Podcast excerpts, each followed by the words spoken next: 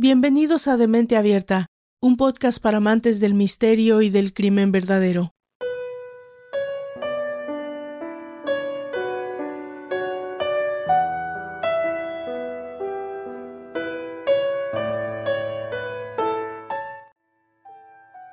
A pesar de que la sociedad actual ha logrado teóricamente inhabilitar la antigua ley del talión, algo que no ha podido desterrar, es la tentación muy humana de devolver golpe por golpe, ojo por ojo, diente por diente, hacer pagar a los asesinos con la misma moneda.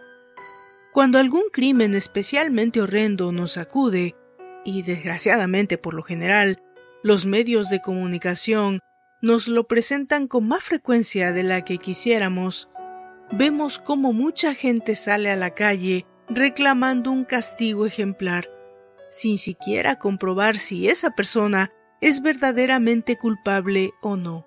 Y más allá de los que no tienen rubor o problema en manifestarse y pedir explícitamente, públicamente venganza, ¿cuántos coinciden con ellos y solo lo dicen en voz baja o lo reconocen en su fuero interno? Este es un perturbador espejo de nosotros mismos decadentes e imprudentes. Son muchos, incontables los casos que podríamos citar como ejemplo de esta retórica. Así que, aquí cabe hacernos la primera pregunta tonta. ¿Es lícito tomarse la justicia por la propia mano ante crímenes especialmente repugnantes? Casos como los de asesinos seriales, desmembramientos, esos tan tristes en los que nos damos cuenta que la víctima fue torturada, le fue infligido tal vez un dolor más allá de lo soportable. ¿Sí se vale? De verdad aquí tenemos un conflicto personal. Algunos dirán que moral, pero yo digo que es personal, porque la respuesta, sin duda, está muy en el fondo de nosotros, en eso que algunos llaman conciencia va entonces a resultar inevitable ponernos en su lugar, en el lugar de los padres, las familias, los seres queridos, de la ley que se ocupen los defensores y los fiscales. Pero nosotros que somos tan susceptibles a la violencia y el horror, pues tenemos nuestro propio criterio. Hay casos reales, increíbles, que han sacudido a la sociedad en toda la historia, desde atentados terroristas, seriales, hasta casos de violencia de género, pasando por asesinatos y violaciones de adolescentes, mujeres y niños. Y aquí nos detenemos. Porque es especialmente inaceptable cuando se trata de un niño.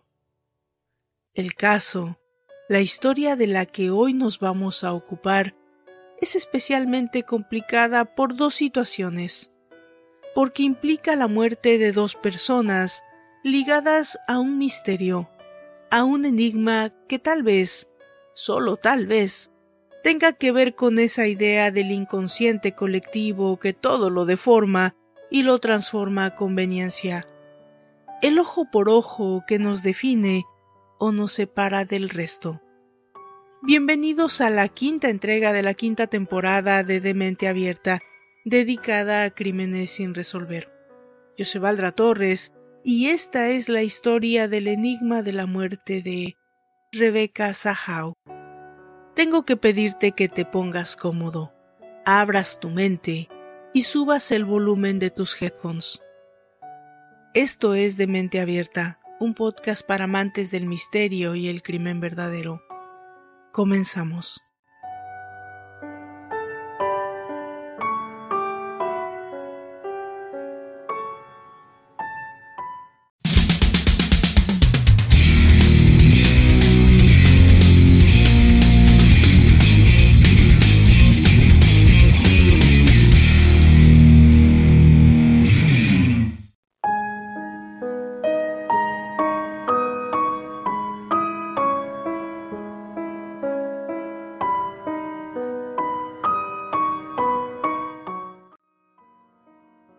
Historia que estoy a punto de narrarte Es sin duda una de las más bizarras y públicamente comentada de la última década. Y comienza la mañana del 11 de julio del 2011, en la bella ciudad de Coronado, en California. Coronado es una hermosa península al este del estado de California, solo a unas cuantas millas de la costa de San Diego. Un destino vacacional para muchos empresarios, millonarios, políticos y gente con mucho poder. No cualquiera puede vacacionar en Coronado. Los precios de las casas oscilan entre 2 y 10 millones de dólares. Es pues un paraíso terrenal para unos cuantos.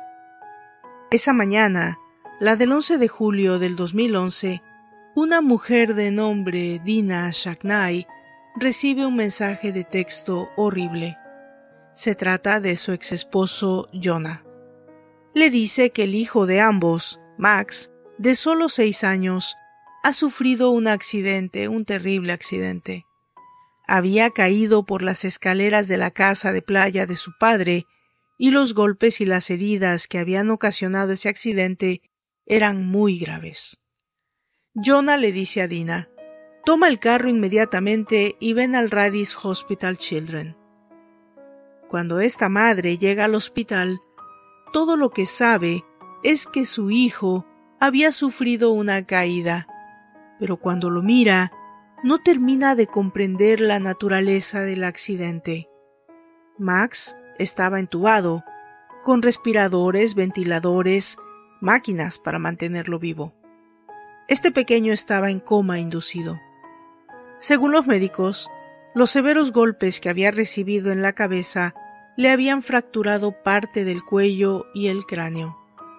Dina y Jonah, aun cuando estaban en proceso de divorcio y en la lucha por la custodia de Max, en ese momento y por el bien de su hijo, ambos hicieron lo posible por mantener la cordura y la esperanza. Por supuesto, estaban en shock. ¿Cómo había pasado esto? ¿Qué sucedió?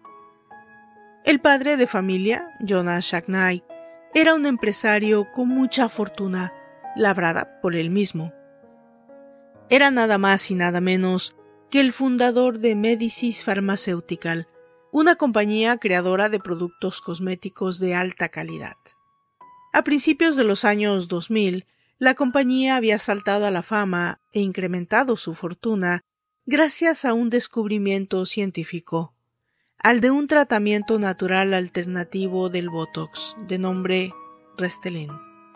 Con este producto médico, la farmacéutica en poco tiempo se convirtió en la más grande compañía independiente dedicada a la dermatología en los Estados Unidos. Y todos sabemos lo que eso significa. La compañía tenía su base, su sede, en Phoenix, Arizona, pero obviamente Jonas Shacknight tenía muchas otras propiedades de descanso, entre ellas una especial de Spreckles Mansion en Coronado, California, una mansión famosa por sus dimensiones y por su belleza no solo en la península de Coronado, pero en todo el país. Así que, como podremos imaginar, el divorcio de estos padres, Jonah y Dina, no era una cuestión fácil, pero por el bien del pequeño Max, parecían estar llegando a acuerdos en los últimos días. Jonah le había comprado otra casa de descanso a Dina en la misma ciudad, lo que hacía fácil que pudiera verlo y tener tiempo con él cuando quisiera. Pero en este caso, como cualquier madre, Dina tiene muchas preguntas acerca del accidente de su pequeño. ¿Cómo pasó esto? ¿Cuándo pasó esto? ¿Quién lo estaba cuidando? ¿Quién estaba con él? Porque resulta que al momento del accidente, Jonah, el padre, ni siquiera estaba en casa. Max estaba en la mansión de 27 habitaciones en compañía de la novia de su padre, una joven de 32 años de nombre Rebecca Sahau, y la hermana de esta, Sina. Según la declaración posterior de Sina, Rebecca estaba a punto de bañarse mientras Max jugaba con su scooter. Rebecca le dijo a su hermana que cuidara del niño, cuando de pronto ambas escucharon un intenso ruido que provenía de la sala. Ambas bajaron de inmediato y se percataron de lo que había sucedido. Max había caído por las escaleras y se encontraba sin sentido al final del vestíbulo. Alrededor, cerca del niño, estaban piezas de un candelabro gigante que al parecer se había caído impactando el cuerpo del pequeño. Parecía que Max no respiraba al momento. Rebeca, que tenía entrenamiento médico, procedió a darle los primeros auxilios, mientras gritaba desesperada a su hermana Sina que llamara al 911. En ese preciso momento, Jonah regresaba del gimnasio y se encuentra con la ambulancia, los bomberos y todo el personal de emergencia en su residencia. Antes de que pudiera entrar, se da cuenta de que su hijo estaba siendo trasladado fuera de casa para ser llevado al hospital. Él obviamente se monta en la ambulancia junto con su hijo.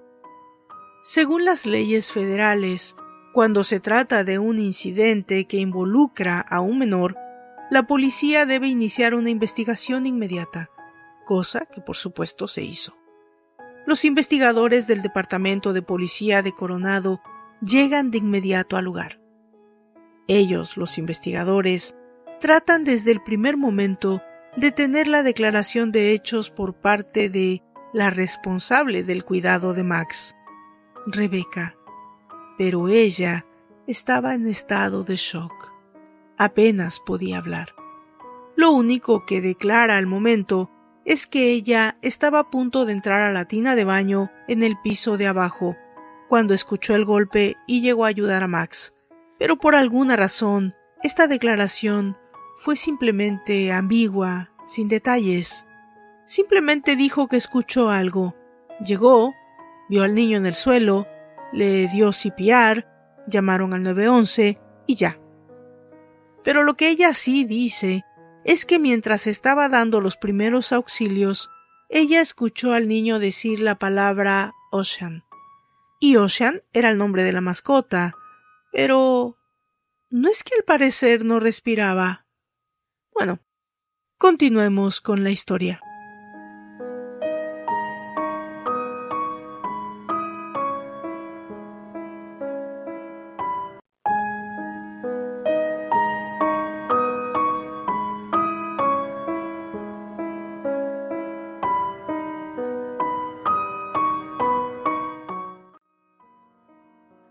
Supuesto, la policía inspecciona la escena.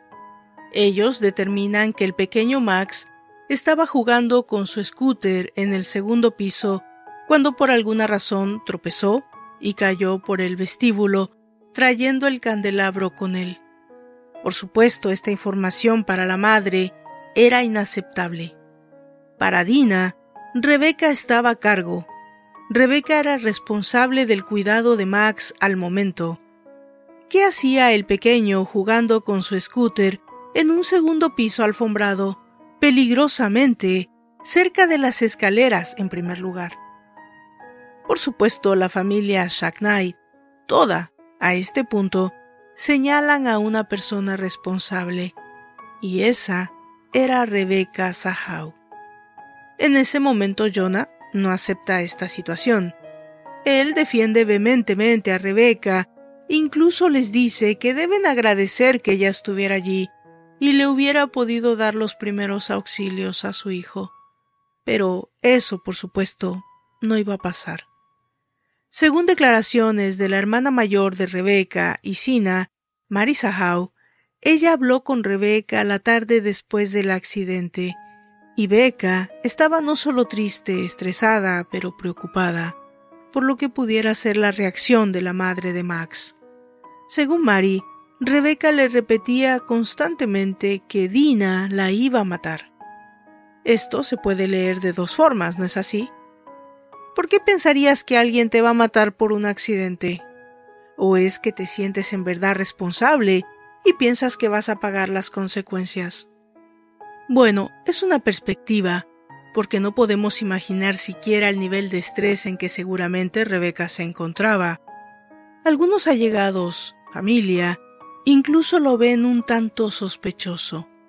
El nivel de estrés, de congoja, por así decirlo, en que esta chica se encontraba, al punto de no poder hablar con la policía, con los investigadores, que necesitaban determinar qué había pasado realmente. O sea que tampoco era que se estaba ayudando a ella misma, ¿no? Pero ahondemos un poco en la relación de Jonah y Rebeca. A unos cuantos meses de la separación de Jonah y Dina, este conoce a Rebeca Sahau en una clínica para ojos en Phoenix, Arizona. Estamos hablando de finales del 2009, cuando Jonah visita al médico de ojos para un examen de vista, y ella fue la encargada de hacerlo. Rebeca Sahau y su familia habían emigrado de Burna, la capital de un país llamado Myanmar. Los padres de Rebeca y sus hermanos eran pobres, pero educados, cultos, con fuertes lazos espirituales ligados al cristianismo. El padre de Rebeca, un luchador social contra la dictadura de su país, tuvo que tomar la difícil decisión de emigrar con toda su familia. Vivieron los primeros años en India, más tarde en Nepal, hasta que finalmente llegaron a los Estados Unidos, al estado de Missouri. Para ese tiempo, Rebeca tenía 28 años y decide hacer su propio camino, su propia vida. Viaja a Arizona y es en Phoenix donde finalmente se establece. Ella comienza a explorar el terreno médico cuando consigue trabajo en una clínica oftalmológica. Cuando ella llega a ese lugar, descubre que ama esa profesión así que decide obtener su licencia para ejercer como oftalmóloga. Inicia sus estudios en Arizona Tech y más tarde es contratada por el Horizon Institute en Phoenix, uno de los institutos más prestigiosos del estado. Rebeca no solo estaba orgullosa de sus logros al momento, pero además el trabajo que ella realizaba era bien remunerado, al punto de que no solo podía ser absolutamente independiente, pero además podía ayudar económicamente a sus padres. Cada mes, Rebeca firmaba un cheque para sus padres y lo enviaba a Missouri para ayudarlos. Cuando Jonah conoce a Rebeca, fue una atracción instantánea. Casi de inmediato la invitó a salir y ella aceptó. El 19 de octubre del 2009 la pareja tiene su primera cita amorosa. Jonah y Rebeca tenían una diferencia de 20 años de edad, pero fuera de eso, parecían coincidir en todo. Tenían intereses similares, les gustaba la comida saludable, tenían muchas actividades y gustos en común, y también ambos tenían una orientación familiar. Ambos, al parecer, buscaban una relación seria y estable. Así que, a solo tres meses de noviazgo, la relación se intensifica. Jonah decide que quiere dar el siguiente paso e introduce a Rebeca con su familia. Jonah Shacknai tenía dos hijos de una relación anterior y a Max de su último matrimonio con Dina. Becca y Max parecieron tener una simpatía mutua instantánea. Según todos los allegados, a Rebeca le gustaba ocuparse con el chico, pintar con él, hacer actividades al aire libre, tomarse fotografías juntos. Rebeca asume pues completamente y a todos los niveles el papel de madrastra con Max. Para todos también era conocido que Dina, la madre del chico, no estaba feliz con esa situación. No le gustaba que su hijo tuviera una relación tan cercana con Becca pero la toleraba. Pero fuera de todas estas normales, aunque difíciles circunstancias, todo parecía tener un curso, digamos, típico. Y a un año de haberse conocido, Jonah le pide a Rebeca que se vaya a vivir completamente con él. Le pide que renuncie a su trabajo y que vaya a vivir con él a su mansión de Coronado. Esta era una decisión difícil para Beca porque no solo tenía un excelente trabajo y una situación económica estable, pero además parte de su dinero era para ayudar a sus padres. Pero Jonah no tiene problema con eso. Le dice que no se preocupe por el dinero para sus padres, que él se lo va a dar. Este gesto termina de convencer a Rebeca y acepta renunciar a su empleo e iniciar una vida con Jonah. Así que podemos imaginar la situación emocional de esta chica después del accidente de Max. Todo estaba en juego para ella, incluso el futuro de su relación, y por ende su estabilidad económica. Seguro, era una situación terrible. Pero mientras Max siguiera vivo, había una esperanza.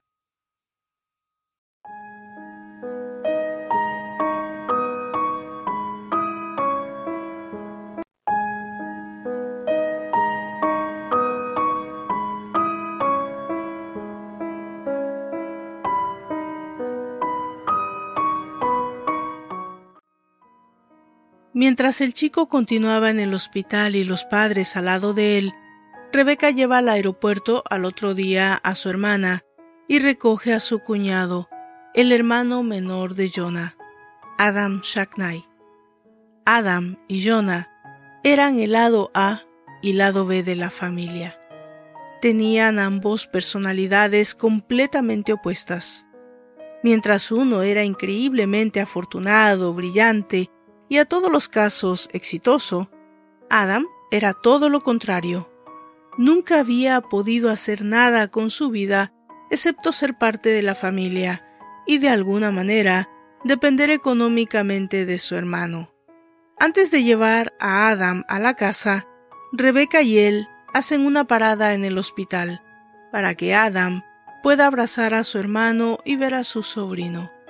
Los tres van después a cenar y luego Jonah se queda en el hospital y Rebeca y Adam van a la mansión de su hermano. Adam estaba muy cansado, había tenido un viaje largo, así que no hay mucha interacción entre ellos. Él se va a la casa de huéspedes, que era una sección separada de la casa principal, y Rebeca se dirige a su habitación. Alrededor de las ocho de la noche, Rebeca habla con su hermana mayor, en Missouri. Ella le dice a Mary que Adam se va a quedar en la casa de huéspedes y que ella se va a duchar y cambiar para irse a descansar. Le dice que aunque es temprano, debe ir a la cama porque planeaba levantarse a las 5 de la mañana para poder estar en el hospital a las 6 a.m. para llevarle a Jonah un cambio de ropa y algo de desayunar. Según la hermana, Rebeca ya estaba más tranquila Quería ver a Max. Ellos tenían una relación cercana, había afecto entre ambos. De alguna forma lo había visto crecer durante tres años y era parte de su vida. Pero antes de despedirse, Rebeca le dice algo más a su hermana. No sé qué va a pasar con esta situación de Max en el hospital. Es probable que no quiera estar más aquí. Tal vez debo ir a casa por un tiempo. Pero tal vez no pueda. Todo va a depender de Jonah. Pero solo dile a mamá que la voy a llamar mañana antes de salir para el hospital. Tres horas después, el celular de Rebeca suena de nueva cuenta. Jonah declararía más tarde que alrededor de las 12.30 de la madrugada, él llama a Rebeca y le deja un mensaje de voz. El mensaje es, los médicos dicen que no hay mucha esperanza para nuestro pequeño Max. Rebeca no contesta el mensaje.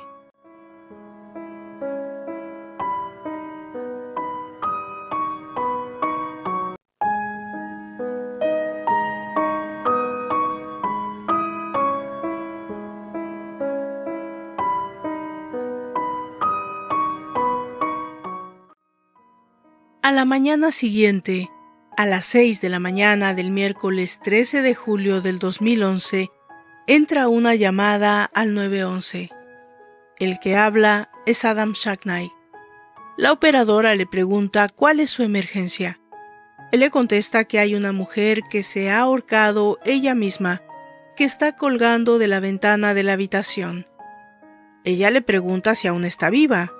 Él contesta que no lo sabe han pasado solo 48 horas de que los equipos de rescate habían encontrado a Max en las escaleras de la mansión y ahora estaban de regreso en la casa de los Shagnai.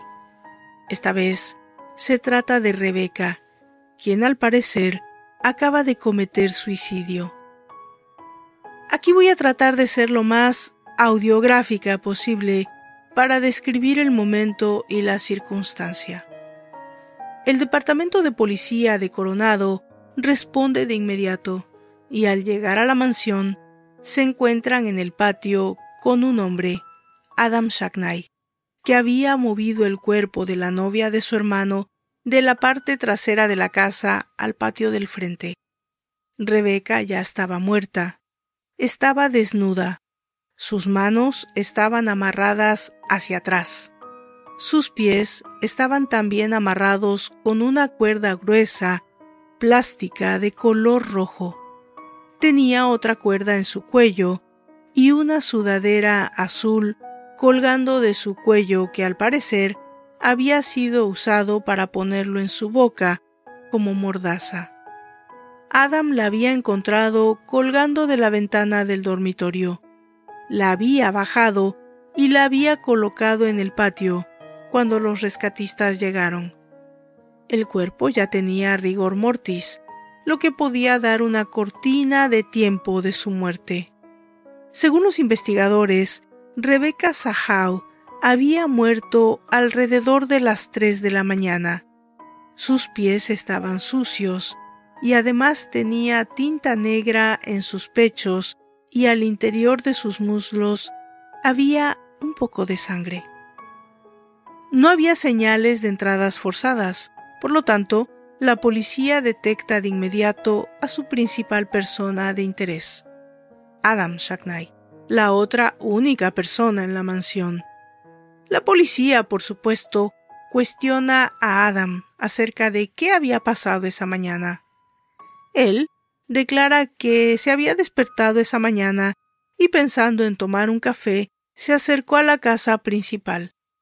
Recordemos que él habría pasado la noche en la casa de huéspedes y camino a la mansión, él habría encontrado a Rebeca colgada de la ventana en la recámara principal. Inmediatamente corre hacia dentro de la casa, llega hasta la cocina y toma un cuchillo y busca un taburete para poder subir, llegar hasta la cuerda y cortarla. Le saca la sudadera que tenía en la boca y trata de darle los primeros auxilios.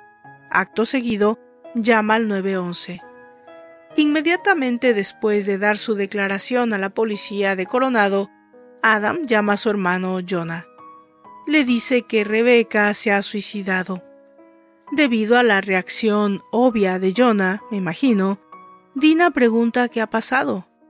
Jonah le dice que Adam encontró a Rebeca sin vida. Dina le responde ¿Cómo ha pasado? ¿Qué sucedió? Y según la declaración posterior de ella misma a la policía, Jonah le contesta con un gesto demostrativo de una señal de harakiri y una frase extraña. Fue por honor.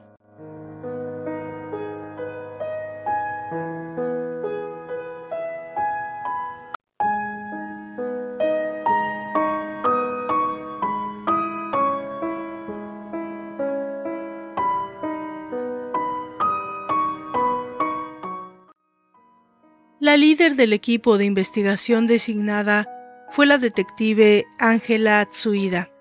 A las 9.30 de la mañana, solo tres horas después del descubrimiento del cadáver, ya había todo un equipo tomando fotografías en la escena y, por supuesto, toda esta situación ya a este punto había llamado la atención de los medios. Lo primero que los detectives encuentran extraño es la situación en la que había sido encontrado el cuerpo de la pobre chica. Las manos atadas, los pies atados, una cuerda en su cuello, una playera en su boca.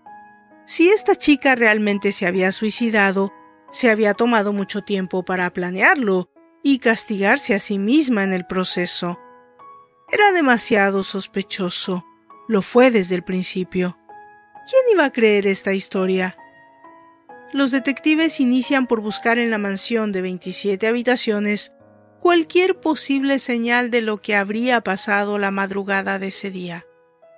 En el primer piso no había mucho que ver, pero en el garage encuentran la primera pieza de evidencia, un rollo de cuerda roja, la misma que había sido usada o que supuestamente Rebeca había usado para colgarse.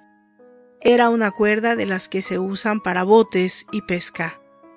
En la habitación de Rebeca, el escenario era, por decirlo menos, interesante. Esa misma cuerda había sido utilizada atando las patas frontales de la cama, una cama antigua muy pesada, lo suficiente como para soportar con fuerza el peso del cuerpo de la chica, ligada todo el camino hacia el balcón de la habitación. En el piso de la habitación habían dos cuchillos. Uno era de los que se usan para cortar filete. Tenía un poco de sangre. Además, uno más grande, un cuchillo de cocina que tenía sangre en el mango. Además, obviamente, del teléfono celular de Rebeca. La alfombra de la habitación tenía muchas gotas de sangre. ¿De quién era?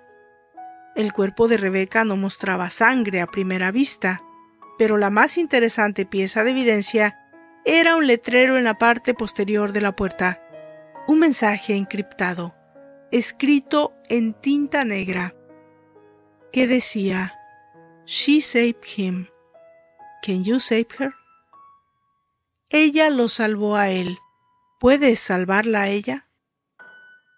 En el suelo estaban dos brochas, una con la que había sido escrito el mensaje. Tanto la brocha como la pintura acrílica provenían del equipo con que Rebeca pintaba. ¿Qué significado tenía este mensaje? Ella lo salvó a él. ¿Se trataba de Rebeca y Max? ¿Puede salvarla a ella? Si esa era una nota de suicidio, es la más rara que he leído en mi vida algo que también encontraron raro los investigadores en el cuarto, era un libro de brujería y objetos relacionados. En uno de los capítulos del libro había un gráfico de una persona que se amarraba ella misma los pies y las manos, curiosamente con la cuerda de color rojo, la misma con la que Rebeca habría sido amarrada y colgada. En el examen posterior de huellas en el libro, las únicas encontradas eran las de Rebeca. ¿Era posible que ella tomara ese libro como inspiración para ahorcarse a ella misma? Todas esas eran preguntas que todavía no podían contestarse.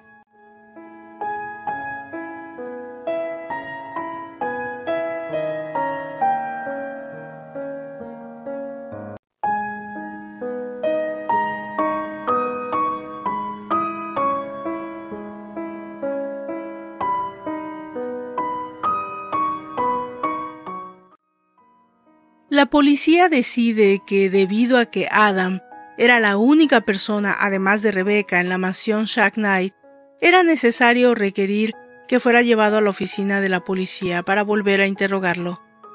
Adam no se niega. Estaba en todo momento cooperando con la investigación. No tiene a ese punto un abogado, no lo solicita y voluntariamente acepta tomar el examen de polígrafo. Antes del examen poligráfico, los investigadores extienden el interrogatorio. Adam contesta todas las preguntas sin problema. Después viene la máquina. Las respuestas solo deben ser sí o no.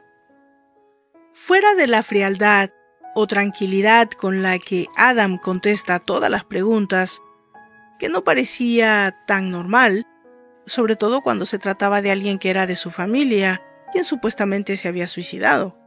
Adam, además, con cierto placer, confiesa que antes de descubrir el cuerpo de su cuñada, él estaba masturbándose, viendo pornografía en su habitación. Eso nadie se lo preguntó, pero él tal vez tenía la necesidad de decirlo. Gente especial.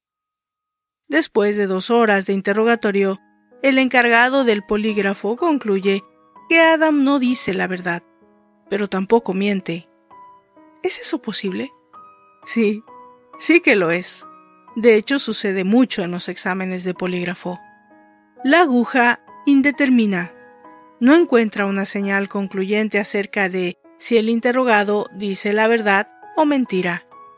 Pero esto es un problema para los detectives, porque no había ninguna evidencia fuera de lo extraño y por demás insensible de su actitud, de su desinterés por la forma tan triste en la que había fallecido la compañera de vida de su hermano. Así que había mucho trabajo todavía por hacer.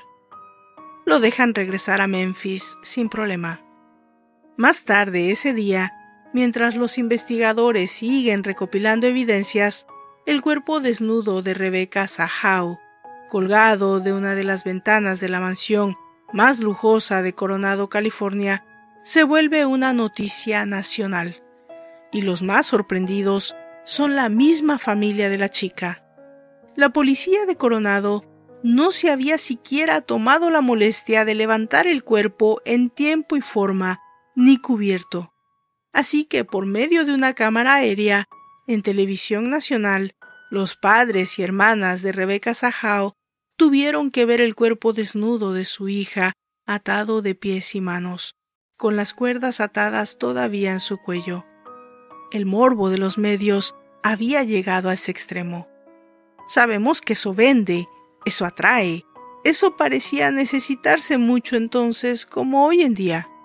Pero por otro lado, le dio también a la familia la prueba para ellos irrefutable de que ella no se había suicidado. Para su hermana, sus padres, Rebeca nunca hubiera tomado la decisión de suicidarse, y de haberlo hecho, en el caso de que su nivel de estrés y tristeza por lo sucedido por Max hubiera alcanzado ese nivel, nunca lo habría hecho de esa forma. ¿Por qué tenía que desnudarse? No lo necesitas para ahorcarte. Tampoco dejar un mensaje encriptado. Tomarte todo el tiempo para crear, o mejor dicho, recrear un escenario. Eso es absurdo, ¿no lo creen? La familia Sahan no sabía ni imaginaban lo que había sucedido aquella noche, pero lo que sí sabían es que alguien había asesinado a Rebeca. Así que, sin esperar, buscan asesoría legal y declaran públicamente sus sospechas. La hermana mayor llama a los medios, da entrevistas a las principales cadenas de televisión, se vuelven activos en todos los medios para declarar, abierta y agresivamente, que Rebeca era aún una mujer joven, llena de vida y de planes, que a pesar de la tragedia ocurrida con el hijo de Jonah, jamás habría cometido suicidio. Y los medios, igual que la opinión pública, aceptaron que el caso, por decirlo menos, era sospechoso. ¿Cómo y en qué circunstancia una mujer se había amarrado ella misma los pies, las manos habría atado esa cantidad de cuerdas en los sostenes de la cama, habría escrito ese mensaje absurdo y luego se habría ahorcado, saltando desde el balcón completamente desnuda. Pero la tragedia no había terminado. Tres días después del aparente suicidio de Rebeca, los médicos confirman a Dina y a Jonas Shagnai que Max tenía muerte cerebral.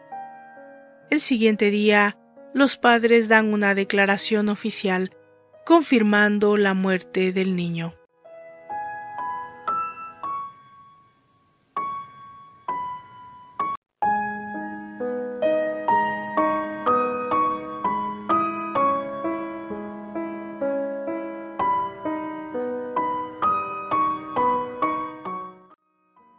En espacio de una semana, tres días para ser exactos, habían muerto dos personas de una misma familia en la mansión Shagnai, y todos nos preguntábamos, irónicamente algunos, si ambas muertes estaban de algún modo conectadas. El Departamento de Policía de San Diego, el 18 de julio del 2011, da una conferencia de prensa y declaran que iniciarán dos investigaciones, una para la muerte de Rebecca Sahau y otra para la muerte de Max Shagnai. Y en esa misma conferencia, el encargado del departamento se niega a establecer la muerte de Rebeca como homicidio, declarando que aunque era un caso al menos bizarro, lleno de elementos sospechosos que requerían más investigación, muchos casos de suicidio históricamente están llenos de estos elementos. Por supuesto, Muchos de los periodistas presentes en el lugar no podían creer lo que escuchaban. ¿Qué más hacía falta para que la policía comprendiera que Rebeca no se había suicidado? ¿O qué ocurría en el fondo? ¿Qué elementos que tal vez desconocíamos al momento pesaban en esa decisión? Habría más tiempo que vida para descubrirlo. Como era de esperarse, con toda esta mala publicidad, las acciones de la empresa Medicis, propiedad de Jonah Shagnai, comienzan a desplomarse. La familia comienza a entrar en pánico. Contratan a un relacionista público.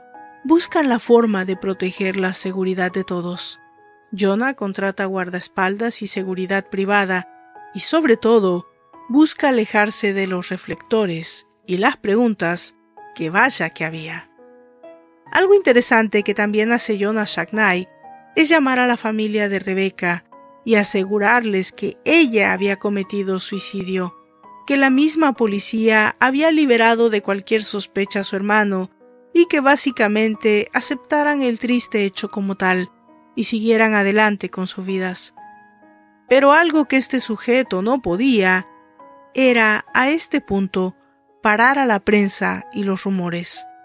Mientras los investigadores se adentran en el caso de la muerte del pequeño Maxwell, una de las cosas intrigantes en el, entre comillas, accidente de Max Shacknai era que las llantas del scooter tenían pintura blanca. La misma coincidía con la pintura de la barandilla de las escaleras. Si este había sido un accidente, ¿había sido provocado? ¿Alguien había empujado desde las escaleras a Max? ¿Y no había caído entonces desde la parte superior del piso segundo? Todo sugería que al menos Rebeca, como su hermana, se habrían equivocado en sus declaraciones. Por otro lado, en la investigación de la muerte de Rebeca, una de las cosas más importantes era la de establecer cuál era la situación emocional de la chica al momento, cómo se encontraba. ¿Estaba deprimida? ¿Estaba al borde del suicidio? Los investigadores consiguen acceso a los récords del teléfono de Rebecca Sahau desde el inicio de su compromiso con Jonah. Y lo que ellos descubren era que en efecto la situación emocional de Rebecca mucho antes del accidente de Max era digamos peculiar. Varias notas escritas en las que declaraba sentirse triste, vacía, sola. Cuando no estoy pensando, estoy llorando. Frases como no hay dinero que valga lo que estoy pasando. Esto no era una situación menor. Muchos de nosotros sabemos que la depresión no tiene rostro. A diferencia de muchas enfermedades, no es visible, no duele, no hay marcas. Es una enfermedad que a veces ni siquiera nosotros mismos sabemos que padecemos. Rebeca era conocida por tener una personalidad vibrante, alegre, activa, una persona además de bella físicamente, hermosa diría yo, exitosa. Pero los textos y los mensajes en su teléfono parecían decir lo contrario. Rebeca parecía haberse arrepentido pronto de haber tomado la decisión de abandonar su empleo, su carrera, por irse a vivir con Jonah. Era pues notorio, según los investigadores, que Rebeca era infeliz. Jonah le había pedido que se fuera a vivir con él, pero no le había pedido matrimonio aún, no le había asegurado un futuro, no le había dado a este punto nada que no fuera ocasional, momentáneo. Así que, así nomás. Siete semanas después, la investigación concluye y el sheriff del departamento, Bill Gore, ofrece otra conferencia de prensa. El 2 de septiembre del 2011, los medios, toda la prensa, familia y amigos de Rebecca Sahau y la familia Shacknai escucharon el resultado de las dos investigaciones. Con respecto a la muerte de Maxwell Shacknai, en palabras del investigador Max Colton, las heridas sufridas por Maxwell, junto con las evidencias recolectadas en la escena, eran consistentes con una caída desde el segundo piso pasando por una parte de las escaleras y golpeando con el candelabro, y cayendo hasta la planta baja, ocasionando múltiples heridas y contusiones, y sobre todo el golpe en la cabeza y cuello que ocasionaron su muerte cerebral. En resumen, la muerte del pequeño de seis años había sido un trágico accidente. En el caso de la muerte de Rebecca Sahau, lo que el investigador literalmente dijo era que admitía que era un caso único, inusual por decirlo menos, que habrían tenido que observar en el pasado y más allá de lo aparente en esta situación, pero enfocados en las evidencias y basados en la totalidad de la investigación, la evidencia física y documentada por el departamento del sheriff y la autopsia, la causa de muerte era por ahorcamiento y la forma era suicidio. Para demostrar que era físicamente posible que una persona se atara los pies, las manos y las cuerdas al cuello, el departamento de policía mostró el video de una mujer haciéndolo. En el video se observa que no era una cuestión fácil, no relativamente, pero sí, sí lo hacía, y para ellos eso demostraba que Rebeca también pudo hacerlo. Los investigadores asumen que ella colocó la playera en su boca con la finalidad de no ser escuchada. ¿Pero por quién? Pero según ellos, la indiscutible evidencia provenía de las cuerdas, en las manos y en los pies y el resto encontrado en la recámara, y del cuchillo encontrado en el piso, en los que el ADN parecía ser solo el de una persona, Rebeca misma. Según la policía, ella había escuchado el mensaje de Jonah respecto a la situación irremediable con Max. En ese momento, ella toma la decisión de suicidarse. Va al garage, toma las cuerdas, escribe el mensaje en la parte posterior de la puerta, ata las cuerdas a la cama, se dispone a atarse ella misma y se lanza por la ventana. Ambos casos son oficialmente sellados. Fin de la historia. Bueno, de la de ellos porque la nuestra, vaya que continúa.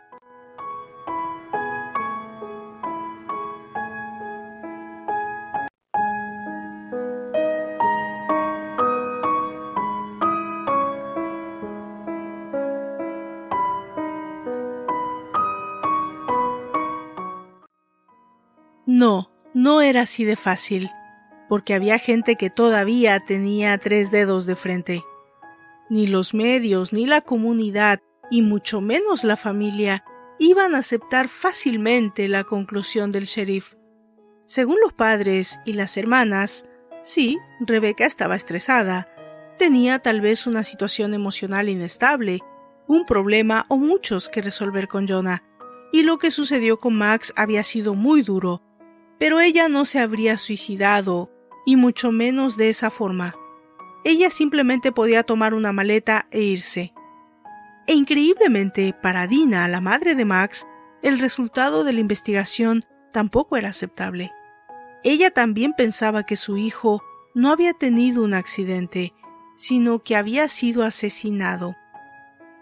Dina Shacknight tomó la decisión de contratar a un médico forense independiente, Melinek Delps, una forense patóloga reconocida, quien dedica su mejor esfuerzo en revisar detenidamente toda la evidencia forense y descubre algo curioso en las fotografías de la mansión.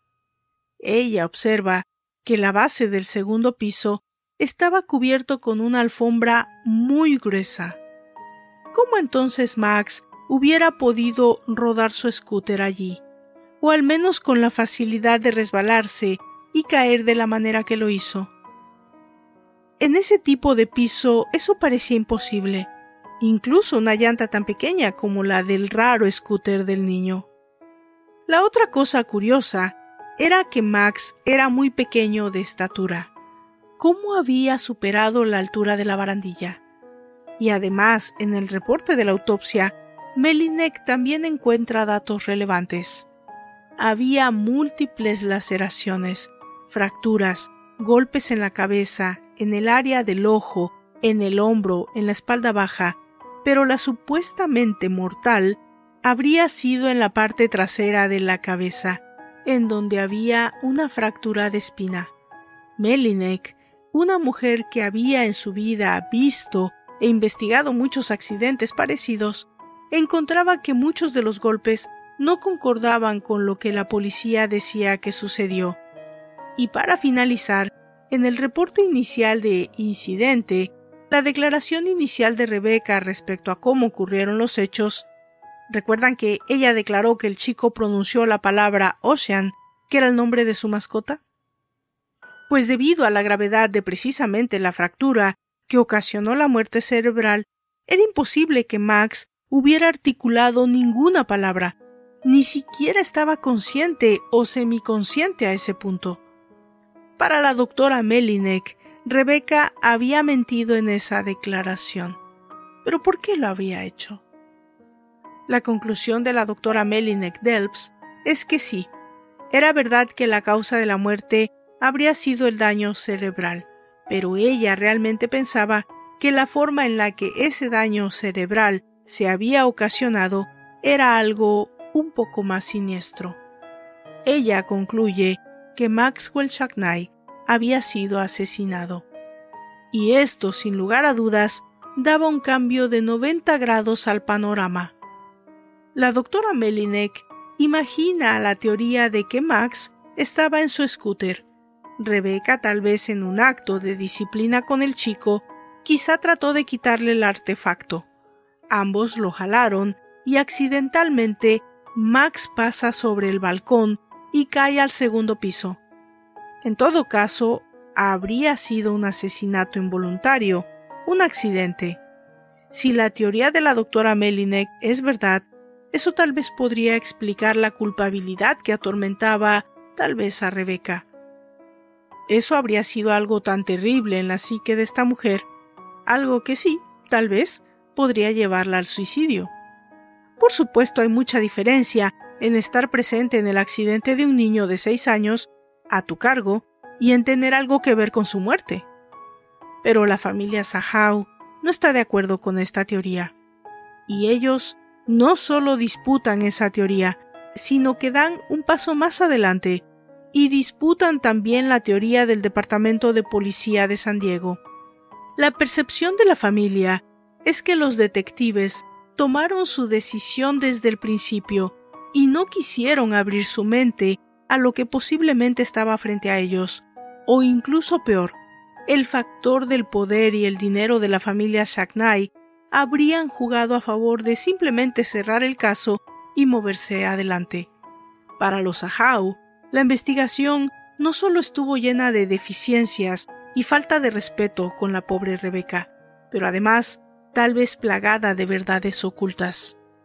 Pero esta también es otra teoría, y en todo caso, para hacer que el caso se reabriera, habría que hacer algo más y demostrar lo principal, que Rebecca Sahau no habría cometido suicidio. Para eso, contratan a una firma de abogados liderados por la abogada Annie Bremer. La tarea principal de esta abogada era convencer a las autoridades de que debían reabrir el caso de Rebecca Sahau como homicidio. Para revisar de nueva cuenta toda la evidencia, Annie contrata a un mundialmente reconocido experto forense, el médico patólogo forense Cyril Wedge. Lo primero que obviamente llama la atención del médico cuando inicia con la revisión de evidencia era la forma en la que supuestamente ella misma se habría amarrado las manos y los pies. Porque ella habría tenido que amarrarse primero los pies, ¿no es así? Y luego se tendría que haber colocado la mordaza, o sea, la playera. Y luego tendría que haber amarrado las manos hacia atrás. Y luego habría tenido que caminar hacia la ventana. Ah, y olvidaba. Todo esto después de escribir en la pared y atar las cuerdas a la cama. ¿Cómo lo hizo? Rebeca no era contorsionista. No habría nunca trabajado para el Circo du Soleil. Y qué extraña forma, en todo caso, de suicidarse. ¿Por qué no simplemente tomó somníferos? ¿O se dio un balazo en la cabeza? Y en adición a todo eso, a todo eso, ella estaba completamente desnuda. ¿Cuántos suicidas conoces que hacen este tipo de circo para su propia muerte? Pero todas estas deducciones eran sí razonables, pero no suficientes. Así que habría que hacer algo más. La familia Sahau permite la exhumación del cadáver de Rebeca. El cuerpo es llevado a Pittsburgh y el médico realiza una autopsia completa. Como era de esperarse, la autopsia revela demasiadas cosas interesantes. La primera son varios hematomas hemorrágicos en la cabeza, tres para ser precisos. En castellano, Rebeca tenía tres golpes contundentes en la cabeza, en la parte posterior del cráneo. La teoría de la policía es que ella caminó y se lanzó por el balcón. ¿Cómo entonces se había hecho esos hematomas? No había ninguna estructura en la que ella hubiera podido golpear que lo ocasionara. No había forma alguna de eso. No había, por lo tanto, otra explicación más que la de que había sido golpeada con algún objeto. Y por otro lado, la garganta, el cartílago tiroides y cricoide, que es el que se quiebra cuando alguien es ahorcado, no estaba dañado. Y esto sí era importante, más importante que todo pero sí había otras heridas en la garganta. El hueso ioides, que se encuentra en la parte baja de la mandíbula, ese sí estaba roto, y esa era la causa de la muerte. O sea que Rebeca no había muerto por ahorcamiento, sino por estrangulamiento. Y hasta el día de hoy, todavía no hay alguien que se haya suicidado estrangulándose a sí misma, ¿o sí? El dictamen final y decisivo del médico forense fue que Rebecca Sahau había muerto estrangulada y por lo tanto no había cometido suicidio. Alguien la había asesinado, la había estrangulado y había recreado toda esa bizarra escena. ¿Quién había matado a Rebeca? ¿Quién tenía motivos para matarla? Bueno, tenemos una lista muy pequeña, la primera persona que puede venir a mi mente pues es la madre de Max, ¿no es así? Dina no tenía que hacerlo por sus propias manos, pero era innegable que tenía una motivación para hacerlo. ¿Y Adam? ¿Tenía un motivo? Quizás sí, quizás no. Pero lo que sí era un hecho es que él estaba en la casa. Él era la única persona, además de Rebeca, que se supiera estaba en la mansión Shacknight él era al menos la persona con la mejor oportunidad de hacerlo. La familia Sahao y su abogada interponen una demanda para que se reabra el caso. Pero ¿qué creen? Por supuesto la petición fue denegada.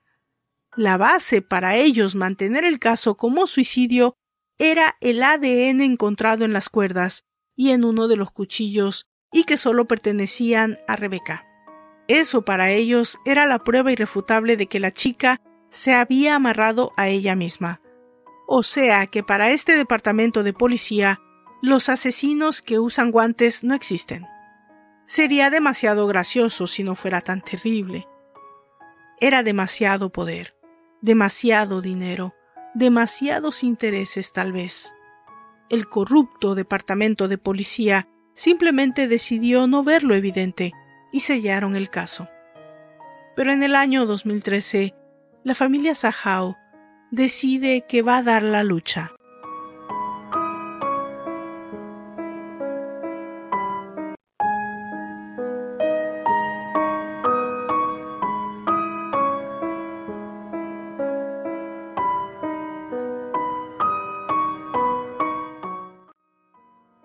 La familia Sahau hacen una demanda civil, la única posibilidad que puede acercarlos a la verdad, o si no, a la verdad, por lo menos a la posibilidad de ser escuchados y limpiar el nombre de Rebeca. El abogado encargado de armar el caso civil en contra de quien resultara responsable por la muerte de Rebeca Sahau inicia documentándose con todas las pruebas iniciales y encuentra algo muy interesante en ellos dos vecinos habían identificado a Dina Shaknai alrededor de la mansión cerca en el tiempo de la muerte de Rebeca, pero además su hermana Nina había ella misma declarado estar cerca también de la mansión Shaknai aquella noche. ¿Por qué los investigadores pasaron por alto esta información? Increíblemente nunca dieron seguimiento y ni siquiera llamaron a declarar a nadie más, ni a los testigos que declararon ver a ambas hermanas cerca de la escena de la tragedia. Para el abogado de la familia Sahau, esta información hacía evidente que era muy probable que la muerte de Rebeca había sido una conspiración. El escenario podría haber sido, si la imaginación nos ayuda, que Rebeca habría sido confrontada por Dina y su hermana, y quizás el mismo Adams, y que en esta confrontación Rebeca resultó herida. Bueno, esa es una muy suave teoría imaginativa de esta servidora, porque lo más probable es que haya sido un acto planeado, un homicidio planificado, para asesinar a quien ellos consideraban la asesina de Maxwell. Finalmente, en julio del 2013, la familia Sahau oficialmente demanda al Estado civil por 10 millones de dólares en contra de Dina Shacknai, Nina Romano y Adam Shacknai por el asesinato de Rebecca Sahau. Pero por alguna razón milagrosa, de estos milagros que suelen darse en los casos que involucran a millonarios, el mismo fiscal de la familia Sahau decide en abril del 2017 que tanto Dina como Nina serían excluidas de la demanda. ¿La razón? Insuficiencia en las pruebas en contra de ambas. En una inesperada conferencia de prensa, este abogado se disculpa y públicamente declara que han tomado la decisión de solo llevar a juicio civil a Adam Shacknai. Hay una diferencia muy importante en una demanda judicial y en una civil, y es que en la judicial el estándar probatorio es alto. Se debe probar más allá de cualquier duda que la persona en cuestión es culpable del crimen que ha sido acusado, y en el caso civil esa situación es casi irrelevante. Se trata de hacer un caso a través de pruebas suficientes y testigos suficientes que corroboren lo que se está tratando de aclarar. Lo que la familia Sahau estaba tratando de hacer a ese punto era probar que Rebeca no pudo y no cometió suicidio, que alguien la había asesinado y ese alguien era Adam Shacknai. En marzo del 2018, casi siete años después del supuesto suicidio de Rebecca Sahau, inicia el caso en contra de Adam Shacknai. Todos, los medios de comunicación, la prensa, los amigos y la familia habían esperado mucho para este momento, porque finalmente íbamos todos a comprender o a encontrar alguna explicación que fuera razonable a tantas preguntas sin respuestas a lo largo de los años. Y en ese proceso, tal vez, solo tal vez, íbamos a saber qué realmente sucedió aquella noche de verano del 2011 a la joven Rebecca Sahau. La defensa de Adam, como era de esperarse, era una firma de abogados de primera clase, pagada obviamente por su hermano Jonas Shacknai. Era evidente desde el inicio del juicio la gran discrepancia de poder entre los fiscales y la defensa. Un gran número de abogados sentados en la mesa de la defensa y solo uno en el lado del demandante, acompañando a Marisa Howe. Por supuesto, el abogado de la familia desde el inicio defendió su teoría de que Rebeca había sido asesinada, y después el escenario recreado para lucir como algo que era increíble de aceptar en esas circunstancias. Uno de los puntos importantes a favor de la demanda era que sí había un motivo. Adam sí tenía un motivo y era la posible creencia de que Rebeca era responsable por la muerte evidente de Maxwell, su sobrino. Y ese era un motivo muy importante. Además, algo que todos habíamos desconocido hasta el momento, y es que el cuerpo de Rebeca parecía tener rastros de ser asaltada sexualmente. Pero en el caso de la defensa también tenían puntos fuertes. La misma policía del departamento de San Diego había cerrado el caso como suicidio. Nadie había sido arrestado o se habían presentado cargos judiciales por la muerte de Rebeca. El abogado demandante presentó a una testigo importante. una vecina de la mansión Shacknight, que la noche del crimen había escuchado gritos de una mujer pidiendo ayuda. La vecina era una persona mayor y se había acercado al departamento de policía para declarar lo que había escuchado en su momento. Pero ellos simplemente decidieron que no era una testigo confiable. ¿Por qué? Por su edad. Otro de los puntos fuertes a favor de la demanda y la que para mí define el caso es la declaración de una especialista forense. Lisa Dimeo, analista especialista forense, contestó muchas de mis preguntas. El escenario del crimen estaba plagado de pruebas forenses, según la policía de San Diego, y según ellos, todas las huellas digitales y residuos de ADN solo pertenecían a Rebeca, en las cuerdas y en el cuchillo, pero lo que no había era lo que contestaba todas las preguntas.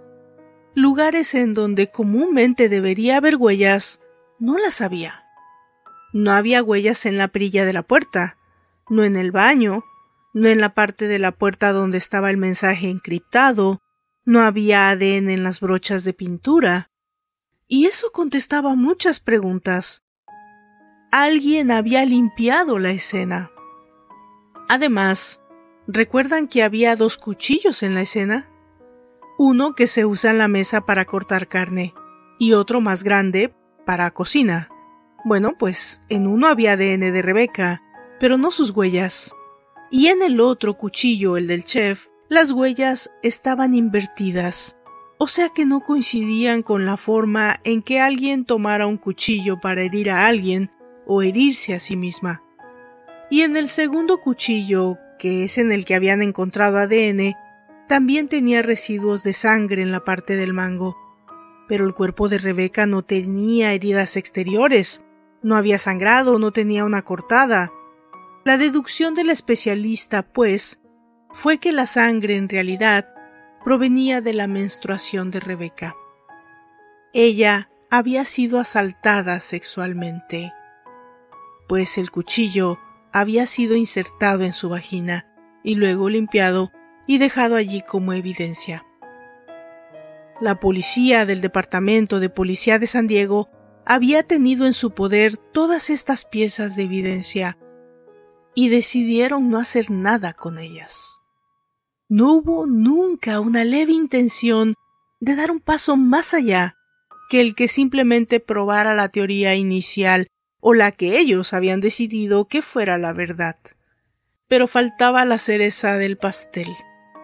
De todas las evidencias, pienso yo, la más bizarra, la más, digamos, emblemática, el mensaje encriptado en la parte trasera de la puerta de la habitación.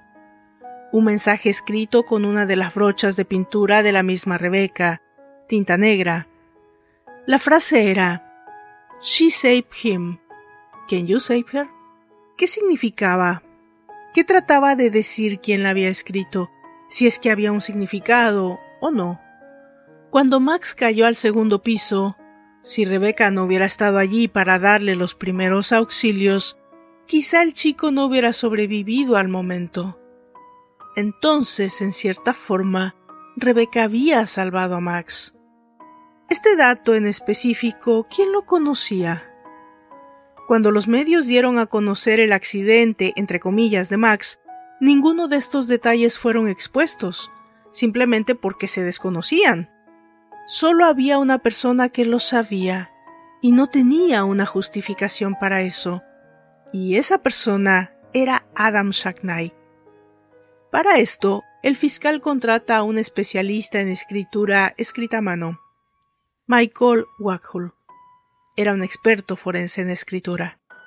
Lo primero que deduce el especialista es que cuando alguien escribe sobre una pared o, en este caso, en una superficie horizontal, lo ha separado, o sea, a la altura del hombro.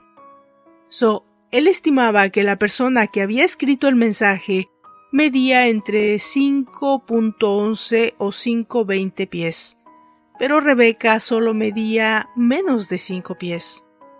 Pero Adam medía 5.10. También, como era de esperarse, compara ejemplos de escritura, de ambos, de Rebeca y Adam, en diferentes documentos legales y no. Y una de las cosas más interesantes que nota es que la persona que escribió el mensaje tendía a escribir con las letras cargadas a la izquierda. Y en las muestras de escritura de Rebeca, ella siempre tendía a escribir con las letras cargadas al lado opuesto, o sea, a la derecha. Y la de Adam, ¿qué creen? Pues a la izquierda. Además de otras muchas coincidencias en características de letras que coincidían con la escritura de Adam Shackney y descartaban sobre todo la de Rebeca.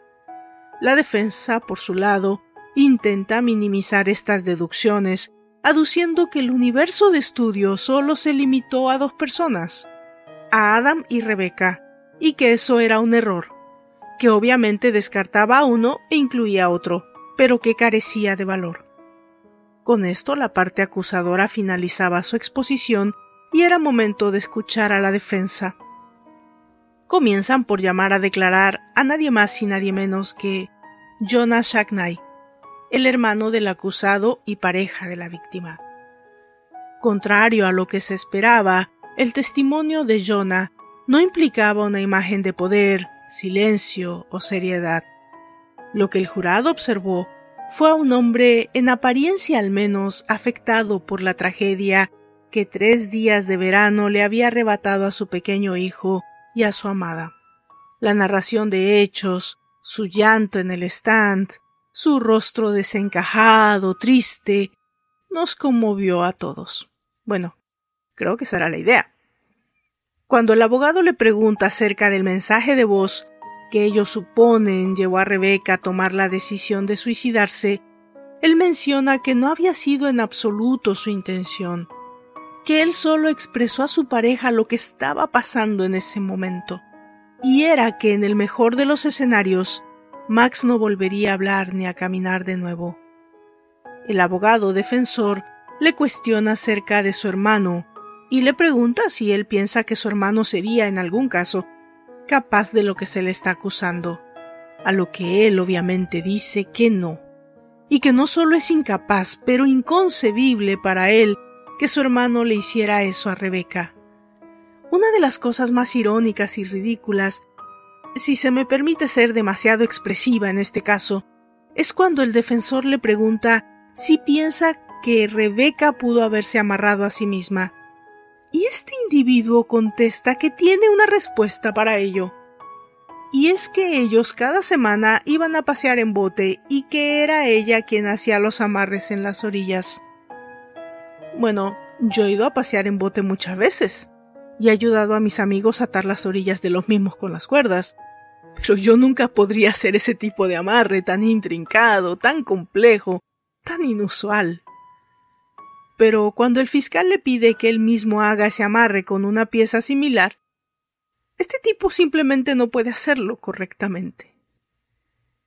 Creo firmemente en este escenario que lo que pudo haber sido de mucha ayuda para su hermano en verdad fue lo opuesto completamente. Para casi finalizar, la defensa llama a un psicólogo especialista para presentar la base de la inestabilidad o la situación mental en ese punto de Rebecca Sahau. Lo que Aaron Berman, el psicólogo, hace por la defensa es importante porque solidifica el argumento de que el estado emocional de Rebecca iba más allá de la depresión. Su vida estaba en un punto crítico, su futuro. Había dejado su profesión para estar con una pareja que no tenía intenciones de formalizar su relación.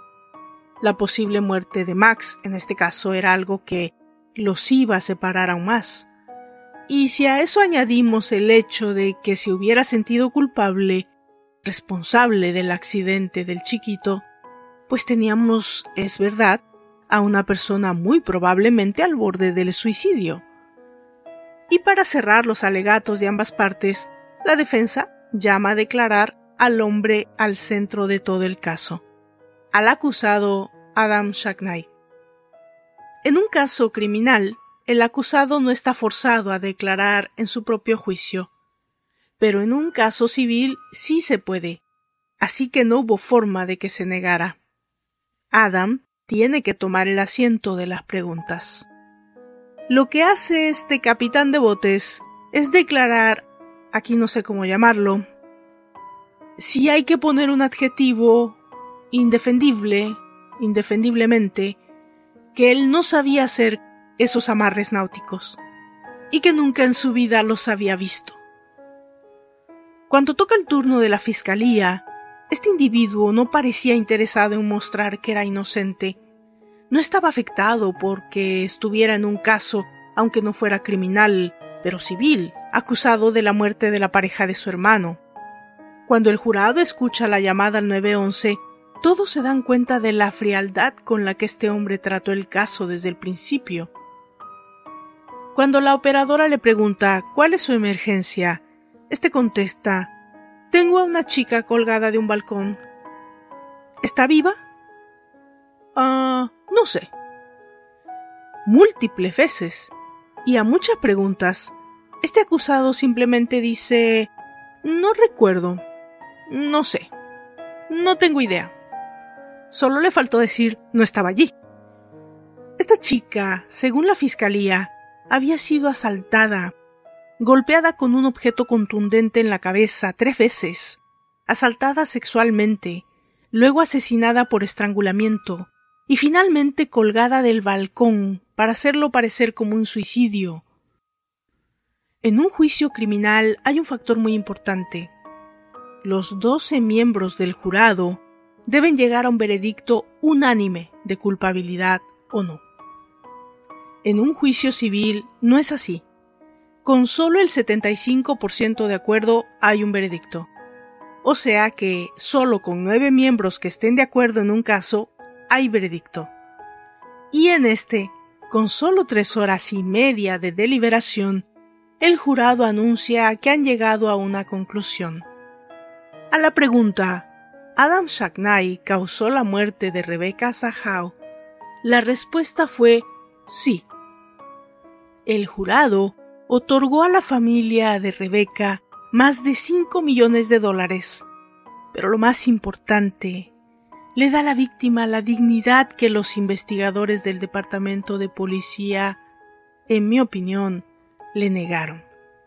Pero fuera de lo que se haya decidido por los investigadores y en el caso civil, este caso sigue siendo para todos un misterio. No de una, pero de dos muertes, o dos asesinatos, o de un asesinato y un accidente, o de un asesinato y un suicidio. Gracias al Departamento de Policía de San Diego, nunca lo sabremos. A mí no me cabe duda que si Max no hubiera sufrido este accidente, Rebeca estaría viva. Estas muertes están conectadas por algo más que el afecto, la familia y la coincidencia. Pero ese secreto está en la mansión Shack Knight, en las hermosas playas de Coronado, California.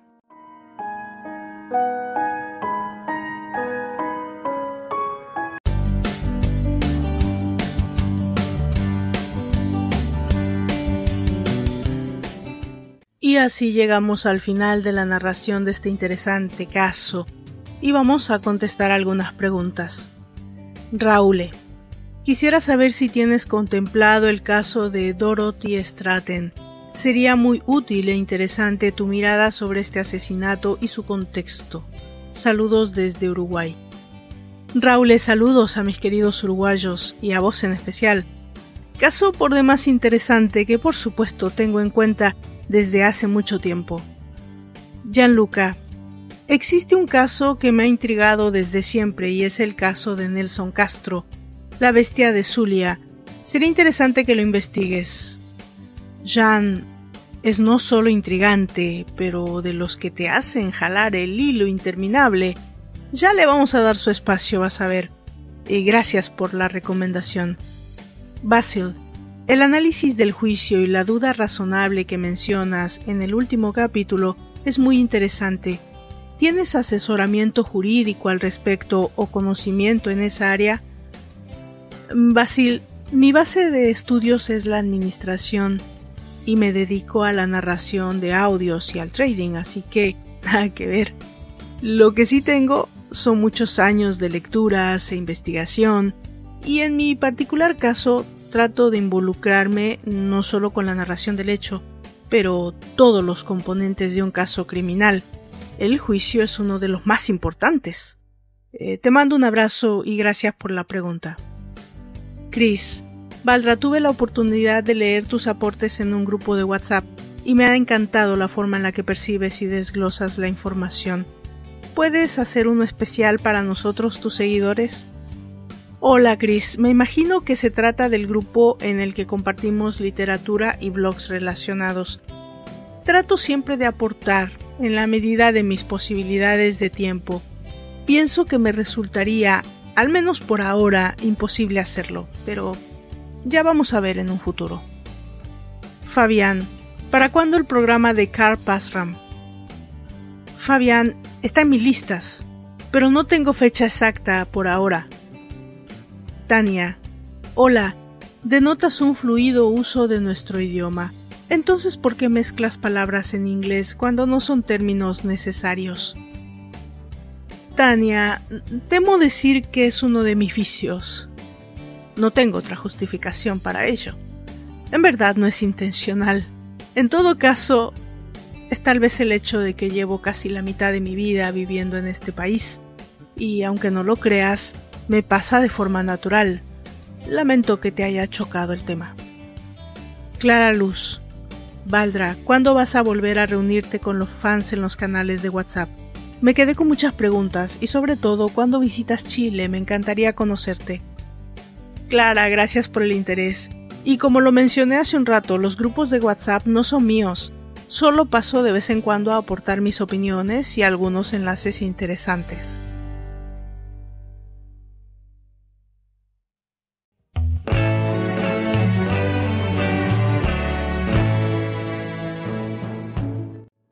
Bueno, para finalizar, debo decir que hace muchos años inicié un romance especial con un género musical llamado soul. No tengo forma de agradecer a cada uno de ustedes por la amabilidad, por el tiempo que se toman en dejarme un mensaje, un saludo, un cariño.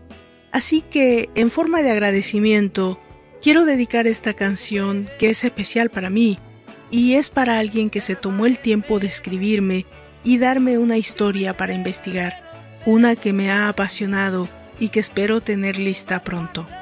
Antonina, gracias por los mensajes y esta canción es para ti y espero que también te guste el sol. Gracias por todos los buenos mensajes y por los malos también.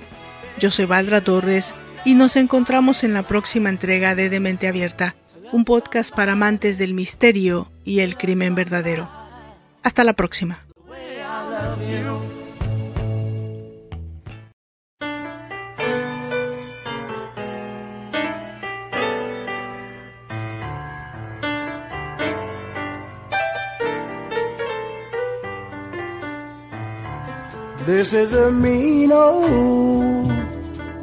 World to live in. All by yourself. This is a mean old world to live in all by yourself.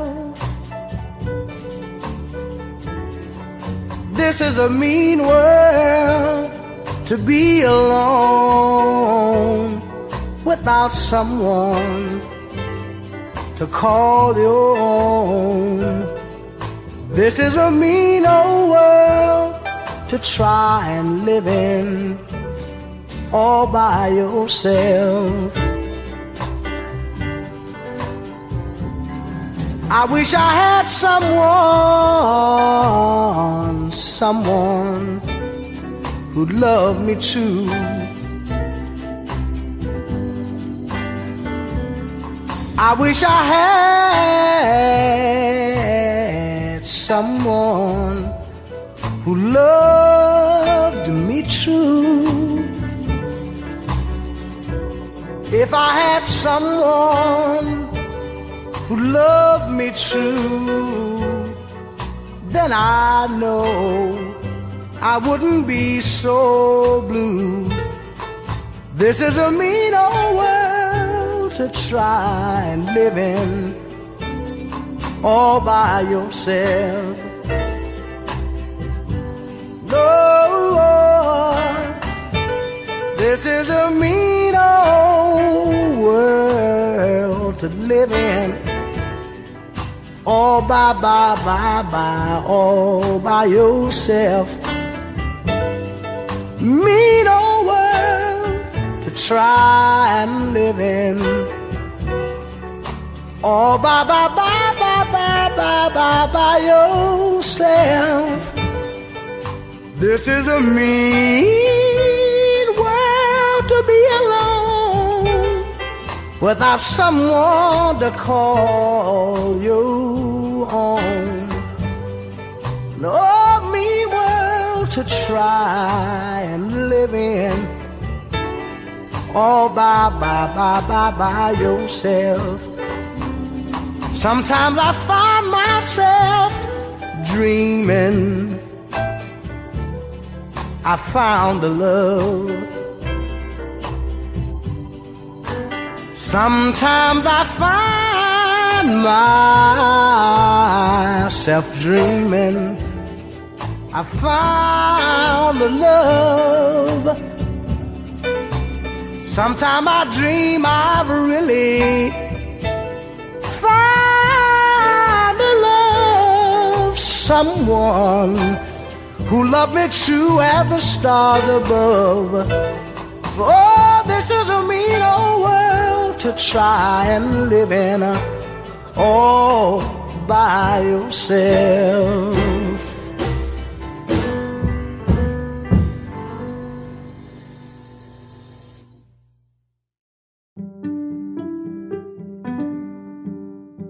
Por favor visite mis redes sociales, Facebook, Twitter, en Instagram, como de Mente Abierta Podcast. Si me escuchan desde YouTube, por favor suscríbanse, dejen sus comentarios y si les gusta el contenido también, compártanlo. Eso le ayuda mucho a esta servidora para continuar con este proyecto. También, si me escuchan desde Spotify, existe ya una forma de dejar mensajes de voz. Yo con seguridad los escucharé y si tienen alguna pregunta o algún comentario sobre el tema o fuera de este, o tal vez alguna recomendación para esta servidora, seguramente se los haré saber en el próximo capítulo. Por favor, pónganse en contacto conmigo. Es una manera de alimentar el proyecto. Gracias a todos y nos encontramos en la próxima entrega. Hasta entonces.